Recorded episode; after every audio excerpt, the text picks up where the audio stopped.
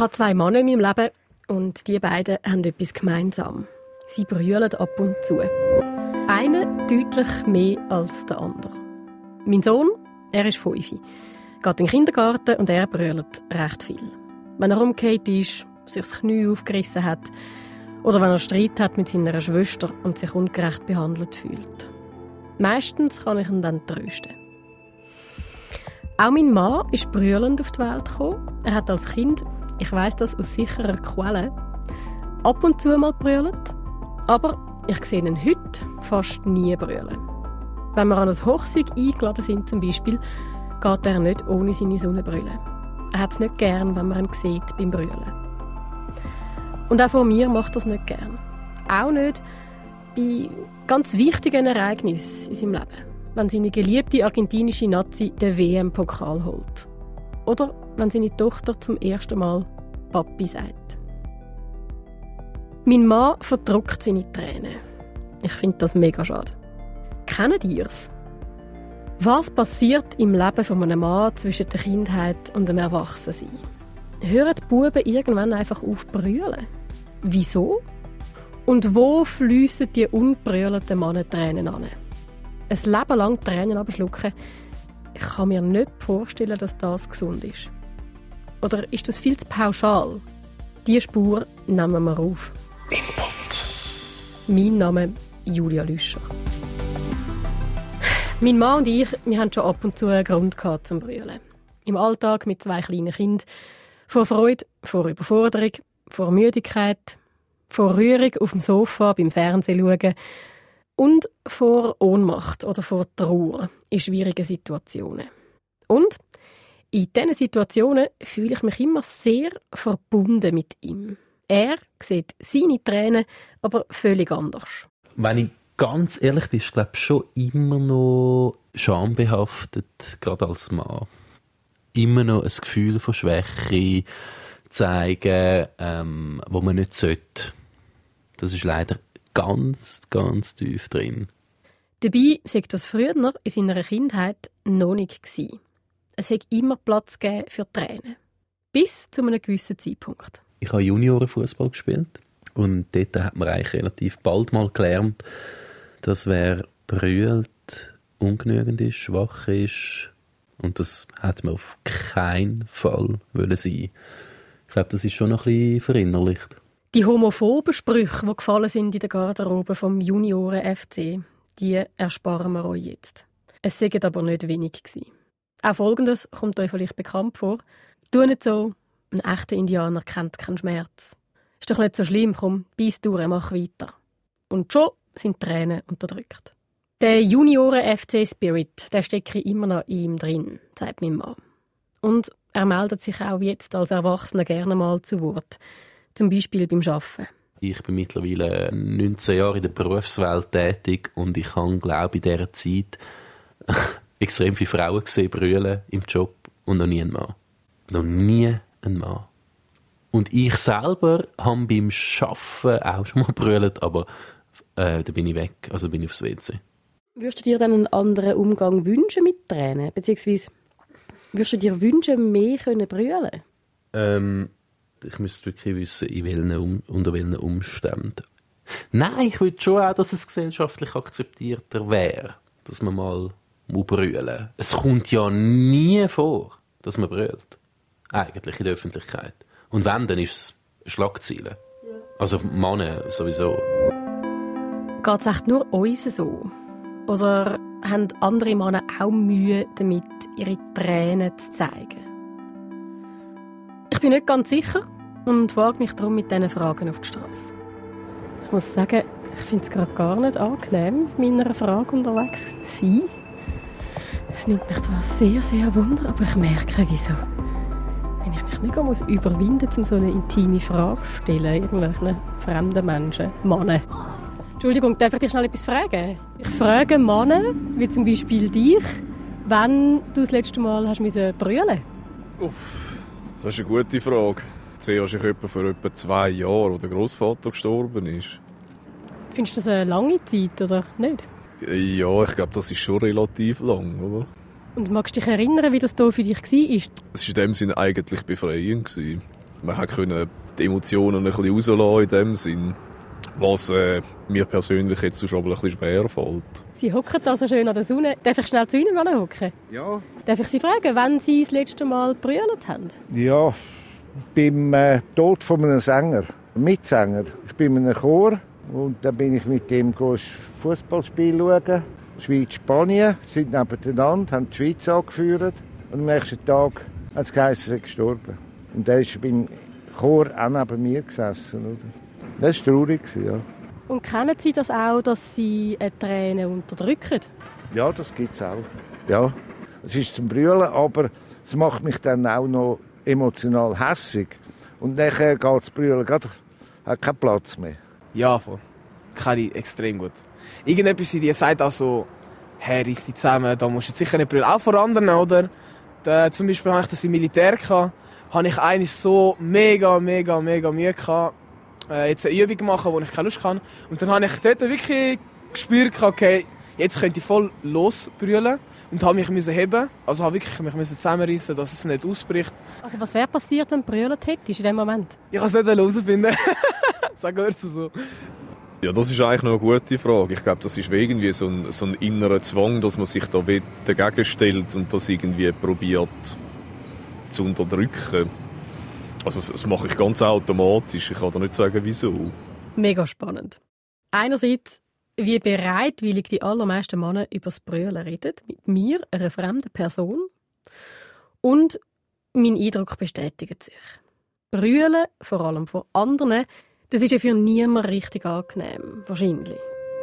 Das, was ich in meinem Umfeld höre, bei der Strassenumfrage erfahre, das deutet aber schon darauf hin, Männer und ihre Tränen, das scheint keine einfache Beziehung zu sein. Aber was weiß man tatsächlich darüber?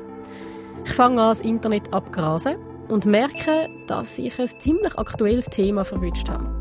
Die Gesellschaft wandelt sich, starre Rollenbilder werden immer mehr hinterfragt. Ich finde Artikel über das Brüllen, die sich speziell an Männer richten. Webseiten von Männercoachings, wo man in einer Gruppe eine Woche in der Wüste kann zu sich finden und Emotionen einfach mal wahrnehmen. Und ich finde heraus, das Brüllen ist in den letzten 40 Jahren auch wissenschaftlich ziemlich intensiv erforscht worden. Ein Name, der immer wieder auftaucht, Ad Fingerhutz. Er ist emeritierter Professor für Psychologie in Holland an der Tilburg Universität. Und kurz darauf habe ihn am Telefon. You know, I'm, if I witness a crying event of others, then I try more or less to analyze it and does it fit my theory? that, that's a, well, a professional deformation, I think. Ganz eine spezielle Deformation professionell hat er sich in seinem Arbeitsleben aufgelesen. Wenn andere brüllen, fängt er an analysieren. Brüllen ist eines von seinen Fachgebieten. Der Art Fingerhutz kann meinen Eindruck wissenschaftlich bestätigen. Babys brüllen zuerst allen etwa gleich viel, wenn sie auf die Welt kommen.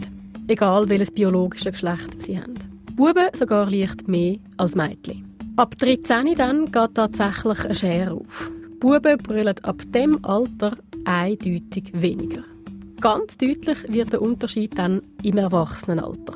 It's a very consistent uh, finding that men cry less than women. Frauen gehen da, sie brüllen pro Monat bis zu zehnmal. Männer sagen, sie brüllen in einem Monat gar nicht oder höchstens dreimal. Spannend, die Zahlen. Aber auch wirklich schaurig schwarz-weiß. Es tönt ein so, als würden wir alle Frauen in einen Topf rühren und alle Männer in einen anderen. Es ist aber auch wichtig, im Hinterkopf zu haben. Der Unterschied zwischen den Geschlechtern könnte kleiner sein als die zwischen einzelnen Menschen. Das heißt konkret, es gibt auch nicht wenig Männer, die deutlich mehr brüllen als gleichaltrige Frauen. Das klare Schwarz-Weiß-Bild von Männern, die deutlich weniger brüllen als Frauen, das ergibt sich aus einem Schnitt der Bevölkerung und zeigt, eine gewisse Tendenz ist da.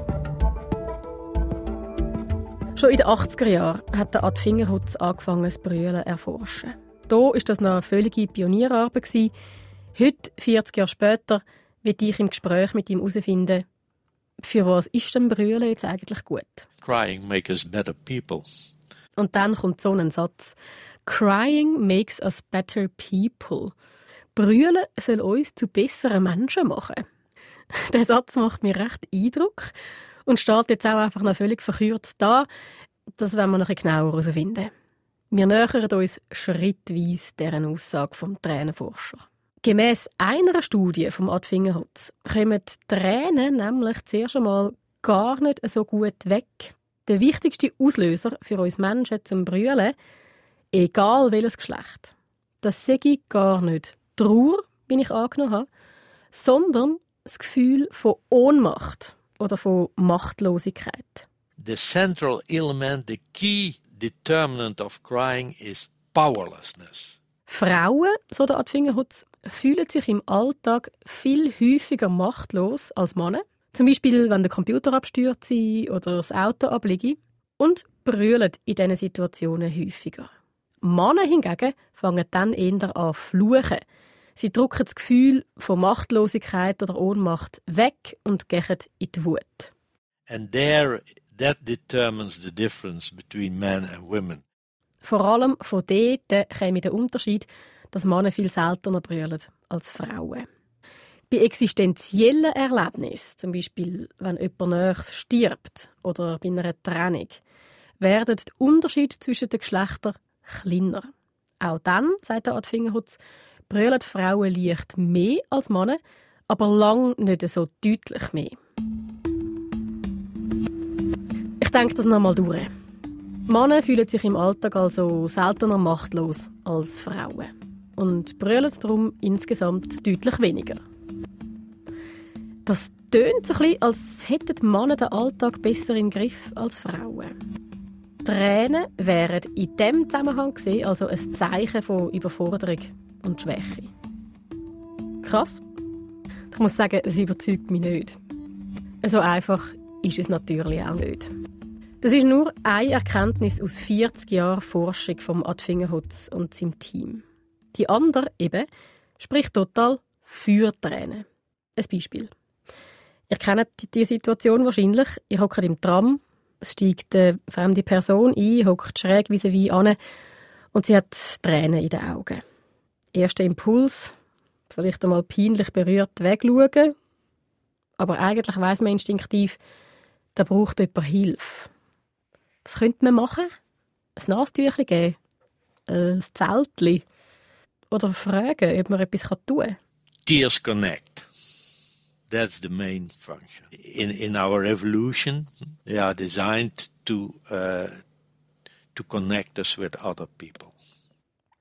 Voilà. Die Funktion von emotionalen Tränen ist im Grund ganz simple. Sie verbindet Menschen miteinander. Zum Beispiel euch mit der brüllenden Person im Tram. Das klingt banal, so Verbundenheit durch Tränen. Aber wenn ich es mir recht überlege, prähistorisch in der Höhle, wo es ums nackte Überleben gegangen ist. Beim Aufziehen von Kind, beim Arbeiten in einem Team, im Gesundheitswesen, beim Errichten von Infrastrukturen, von Staaten. Überall geht es darum, dass Menschen verbunden sind, miteinander arbeiten und füreinander. Und Tränen unterstützen also das Miteinander. Darum schätzen wir es auch so, wenn unsere Helden brüllen. Everybody's here. The girls, the boys. My wife's been so supportive. And she could have stopped me a long, long time ago. But she didn't. She kept me going and allowed me to play, so it's amazing. Thank you. Wir fühlen uns dann verbunden. In dem Fall mit dem Roger Federer, der sich nach dem Rücktritt bei seiner Frau und Familie bedankt. Der Held ist also auch einfach einer von uns. Tränen verbinden also. So weit, so neuliegend. Das ist schon mal ein guter Grund, um sie nicht zurückzuheben. Der Psychologieprofessor Ad Fingerhutz geht aber noch einen Schritt weiter. Wenn er noch mögt. Ich finde, es lohnt sich. Menschen, die von sich selber sagen, sie brüllen eher viel, sind besonders wohltätig. Zu dem Schluss kommt der Ad Fingerhutz wegen einer ganzen Reihe von Studien in seinem Institut. Eine tue ich euch hier aufdröseln, so als Beispiel. Bei dieser Studie hat man den Probanden und Probandinnen gesagt, willkommen, nehmen Sie erstmal Platz, da haben Sie ein Buch. Eure Aufgabe ist, zählt ganz einen bestimmten Buchstaben, alle N. Eine richtig mühselige Arbeit also. Für jedes 20. N kommen ihr 10 Rappen über. Von dem Geld könnt ihr aber fast nichts selber behalten. Der ganz grosse Teil vom Erlös den spendet ihr an einen wohltätigen Zweck. Und jetzt der Zusammenhang mit dem Brüllen. Menschen, die vor dem Experiment angegeben haben, dass sie relativ viel brüllen, haben länger durchgehebt, mehr N zählt und so einem wohltätigen Zweck mehr Geld gespendet. Ich zähle eins und eins zusammen und komme zum Schluss von meiner Rechnung. Wenn Männer sich weniger mächtig müssten fühlen, darum mehr würden brüllen und verbundener wären mit anderen Menschen, hätten wir dann alle etwas davon? Sollten Männer mehr brüllen? Der Art Fingerhutz findet ganz klar Jein. Not necessarily to cry more if there is no need to cry, but especially do not suppress your tears. If you feel that you became tearful, just let it go. Man muss also nicht unbedingt mehr brüllen. Aber wenn es einem zu brüllen sagt, dann soll man Tränen auch nicht unterdrücken. Lass es einfach los. So der Rat vom Ad Fingerhutz an erwachsene Männer. Lass es einfach fließen. Es klingt gut. Es klingt einfach. Und ich merke aber an mir selber, es ist überhaupt nicht einfach. Wie soll das erst sein für einen Mann, der in der Kindheit und Jugend immer wieder vermittelt bekommen hat, bist ein krasser Sieg, du brüllst jetzt sicher nicht. Und dann, stelle ich mir vor, sammeln sich die Tränen an in der Brust, werden zu einem See. Und dann, was passiert, wenn der See überläuft? Mir kommt ein junger Mann in den Sinn von der Strassenumfrage. Ich glaube, die, äh, die Emotionen, die man rauslassen würde, würden sich mega gut anfühlen. Also im Sinne von, man tut, anstatt dass man den Relief spürt, also die, das Entlasten, das wow, die Emotionen sind raus, tut man sie halt einfach innen bewahren. Und die Entlastung spürt man nicht. Das heißt, es belastet einen immer noch. Ich habe das extrem gemerkt, dass wenn man dann etwas, so einen mega belastet, wirklich loslässt, mit dem, indem man die Emotionen ausdrückt, dass es dann einfach, man fühlt sich freier. Aber was braucht es dann, um an diesen Punkt zu kommen, zum Tränen zulassen? Ich gehe weiter zu der nächsten Station. Ich suche eine Situation, wo Mannentränen erlaubt sind und dürfen fliessen. Unkind. So wie es mein fünfjähriger Sohn jetzt noch kann. Ich mache mich darum auf an einen recht rauchen Ort auf den ersten Blick im Kreis 4 zu Zürich. Da ist es schon angeschrieben, Mannenbüro. Und hinter dieser Tür muss er sein. Der Safe Place für Mannentränen. Das Mannenbüro. Hallo, hoi Timo. Ein privater Verein, wo sich Männer in Notlagen können melden Herzlich willkommen. für Beratungen mit Sozialarbeitern. Ich finde mich wieder in einer geräumigen, hellen Altbauwohnung. Es herrscht eine Stimmung wie in einer gemütlichen Arztpraxis. Es schmeckt nach Kaffee. Und ich treffe den Timo Jost, Sozialarbeiter im Mannenbüro. Ich bin Timo Joost. Ich habe soziale Arbeit studiert und arbeite seit drei Jahren im Mannenbüro Zürich.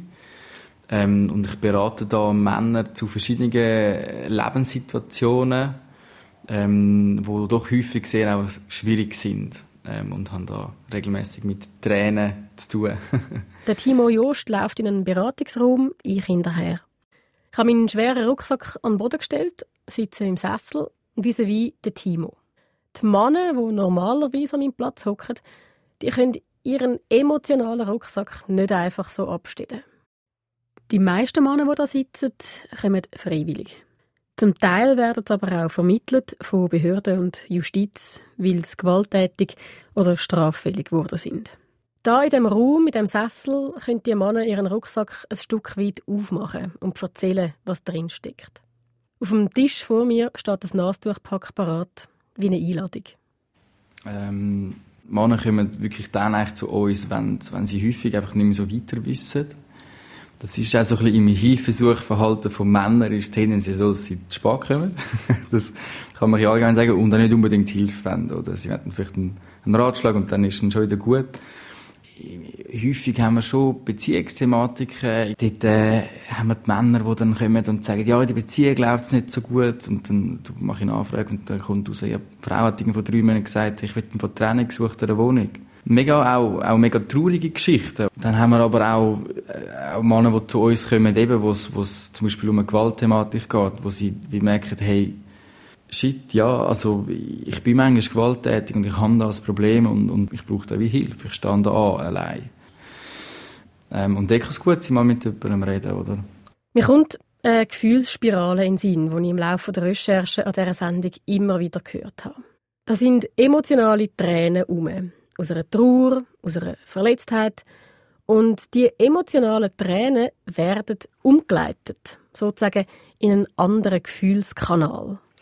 Das kennt auch der Timo Joost aus seiner Arbeit.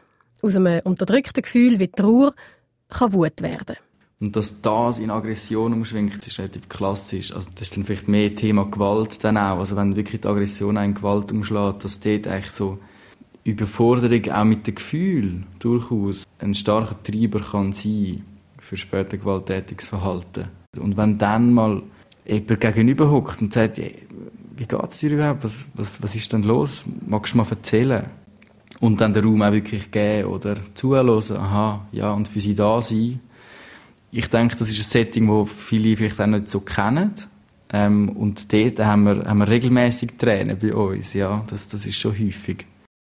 Ein Umgang mit den eigenen Gefühlen lernen. Auch wenn es unangenehme Gefühle sind, wie Ohnmacht, Verletztheit, Trauer. Das kann man üben, findet Timo Joost.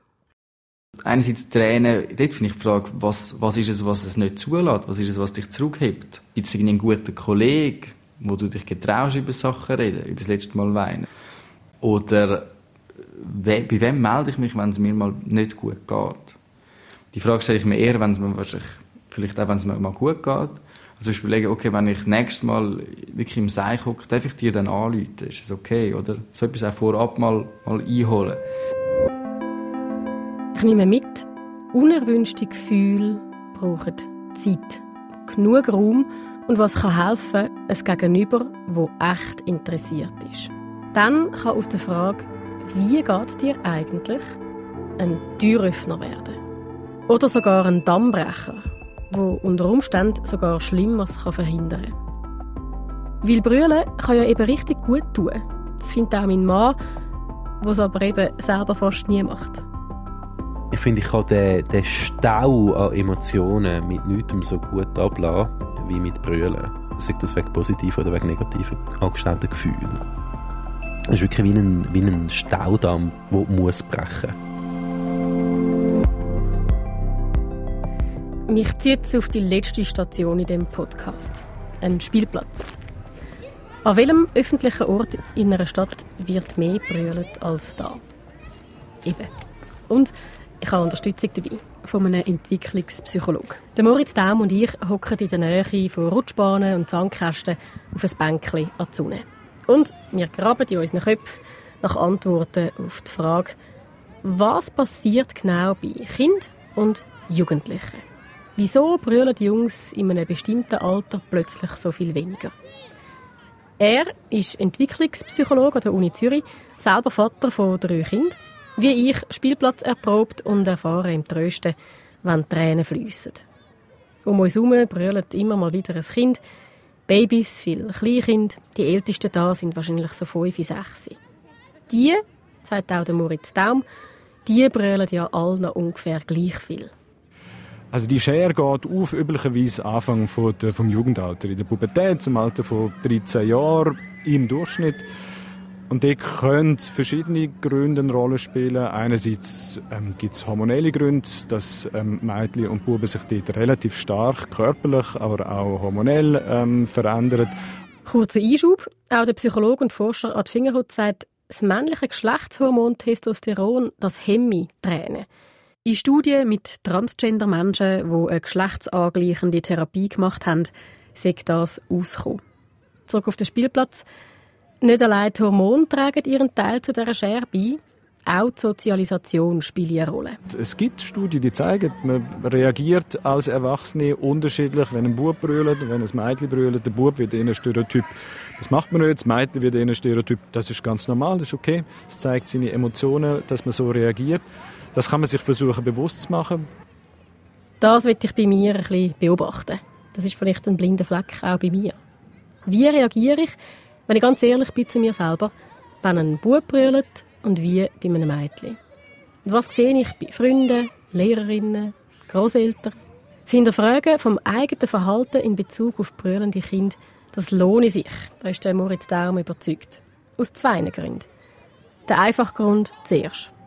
Kinder sollen sich emotional so frei wie nur möglich können entwickeln. Weil äh, problematisch wird, wenn man ständig gesagt bekommt, das, was du jetzt machst, ist nicht adäquat, das darfst du nicht, man unterdrückt so seine Gefühle, man hat wie eine Art eine kleinere, äh, ein kleines Repertoire an Verhaltensweisen, wo man darf zeigen, man muss das auf die Seite schieben, obwohl man es gerne tut und das ist sicher nicht förderlich für die, die Entwicklung von der eigenen Identität. Der zweite Grund geht noch etwas tiefer. Wenn ein Kind immer wieder hört, du nicht so, wegen dem musst du jetzt sicher nicht brüllen, dann kann das verunsichern. Das kann, muss nicht dazu führen, dass man dann halt auch das Gefühl hat, man darf nicht so sein, wie man will. Man ähm, fühlt sich vielleicht hilflos, was dann am Ende auch zu einer depressiven Verstimmung zum Beispiel führen kann. Nicht muss, aber durchaus dann auch ähm, im Extremfall führen kann. Okay, eben das, der Extremfall. Aber auch wenn es nicht ganz so weit geht. Für meinen eigenen Sohn, für Kinder in meiner Nachbarschaft und eigentlich auch für den Bub, wo mein Mann mal war. Der in der Garderobe vom FC. Für all die Kinder wünsche ich mir, brüll, wenn es dir danach ist. An deinen Tränen ist nichts peinlich. Im Gegenteil, sie sind wichtig für uns Menschen. Sie heben uns zusammen. Nur, wie bringen wir das an als Gesellschaft? Wer es mit Kind zu tun hat, mal das eigene Verhalten hinterfragen und das braucht Überwindung, das Gespräch suchen mit anderen Menschen. Wenn man hört, jemand sagt, sei stark wie ein Indianer, ähm, dass man mal darauf anspricht, wieso, wieso Indianer und nicht Indianerin und wieso muss jetzt der Bub sich anders verhalten müssen als Mädchen. Das kann, das ist ein kleiner Schritt, muss man immer bei sich selber anfangen und dann vielleicht auch andere Personen darauf ansprechen, wenn man das beobachtet und versuchen einfach bei seinen eigenen Kind oder dem Kind, das man betreut, äh, die Unterschiede nicht zu machen, sondern den Kind ihre Freiheit in der Entwicklung lassen. Ja, das könnte anstrengend werden. Aber in Bezug auf meinen eigenen Sohn ist es mir genug wichtig, ich nehme mir das vor. Und Erwachsene? Ihnen würde es ja gemäss meinen Gesprächspartner gut tun, zu brüllen, unter bestimmten Umständen. Männer sollten nicht grundsätzlich mehr brüllen, haben wir gehört vom Adfingerhutz. Aber wenn dir als Mann danach ist, dann sucht er die Situation fürs Brüllen sorgfältig aus. Weil, wichtig, Brüllen hat nicht per se eine reinigende oder erlösende Wirkung, so wie ich vor dem Podcast angenommen habe. The specific situation and the timing, how others respond to your tears, and because that's critical, are the tears seen as appropriate? Nur wenn das Umfeld positiv reagiere, gäbe einem das Brüllen ein gutes Gefühl. Wagen soll man's, findet auch der Sozialarbeiter aus dem Mannenbüro Timo Jost. Ich sage niemandem, gang heim und übe zu brüllen. Aber für mich ist Brüllen wirklich die Auseinandersetzung mit Gefühlen und Emotionen eigentlich ganz einfach. Ich glaube sehr fest, dass mehr sich mit den eigenen Gefühlen und Emotionen auseinandersetzen wäre extrem gesund für sehr viele Menschen, aber vor allem auch für Männer. Dann kommen wir zurück zu der Geschlechterfrage. Wahrscheinlich tät es den meisten von uns gut, sich ein bisschen mehr mit den eigenen Gefühlen auseinanderzusetzen. Und ich hoffe, ich kann euch inspirieren mit dem Podcast zum Thema Mannentränen. Ich selber jedenfalls brülle das nächste Mal mindestens bewusster und überlege mir auch jetzt gerade, wem würde ich anrufen, falls ich dann allein wäre. Um das Gefühl nicht abzudrücken, sondern in einem sicheren Raum rauslassen. Schön, habt ihr zugelassen. Ich bin mega gespannt auf Feedback zu dem Input an die Mailadresse input.srf3.ch. Input. Und das nächste Thema brennt mir auch schon unter den Nägeln. Kennen ihr das Gefühl von «Heute passiert's»? Heute fliege ich auf beim Arbeiten und alle merken, ich kann gar nichts. Ich rede vom Hochstapler-Syndrom, bekannt auch als Imposter-Syndrom. Es betrifft häufig Menschen, die gut ausgebildet sind, fähig in ihrem Job, gegen aussen jedenfalls so wahrgenommen werden und eigentlich auch ziemlich selbstbewusst. Innendurch meldet sich aber immer wieder die kritische Stimme, du hast alle um dich herum hinter das Licht geführt, dein Erfolg ist eigentlich gar nicht verdient und es ist nur eine Frage von der Zeit. Es kommt jeden Moment aus, dass das ein grosses Missverständnis ist und du völlig fehl am Platz. Ich würde mich sehr freuen über Rückmeldungen, auch per Mail an input.srf3.ch. Mein Name ist Julia Lüscher. Eine gute Zeit. Bis dann.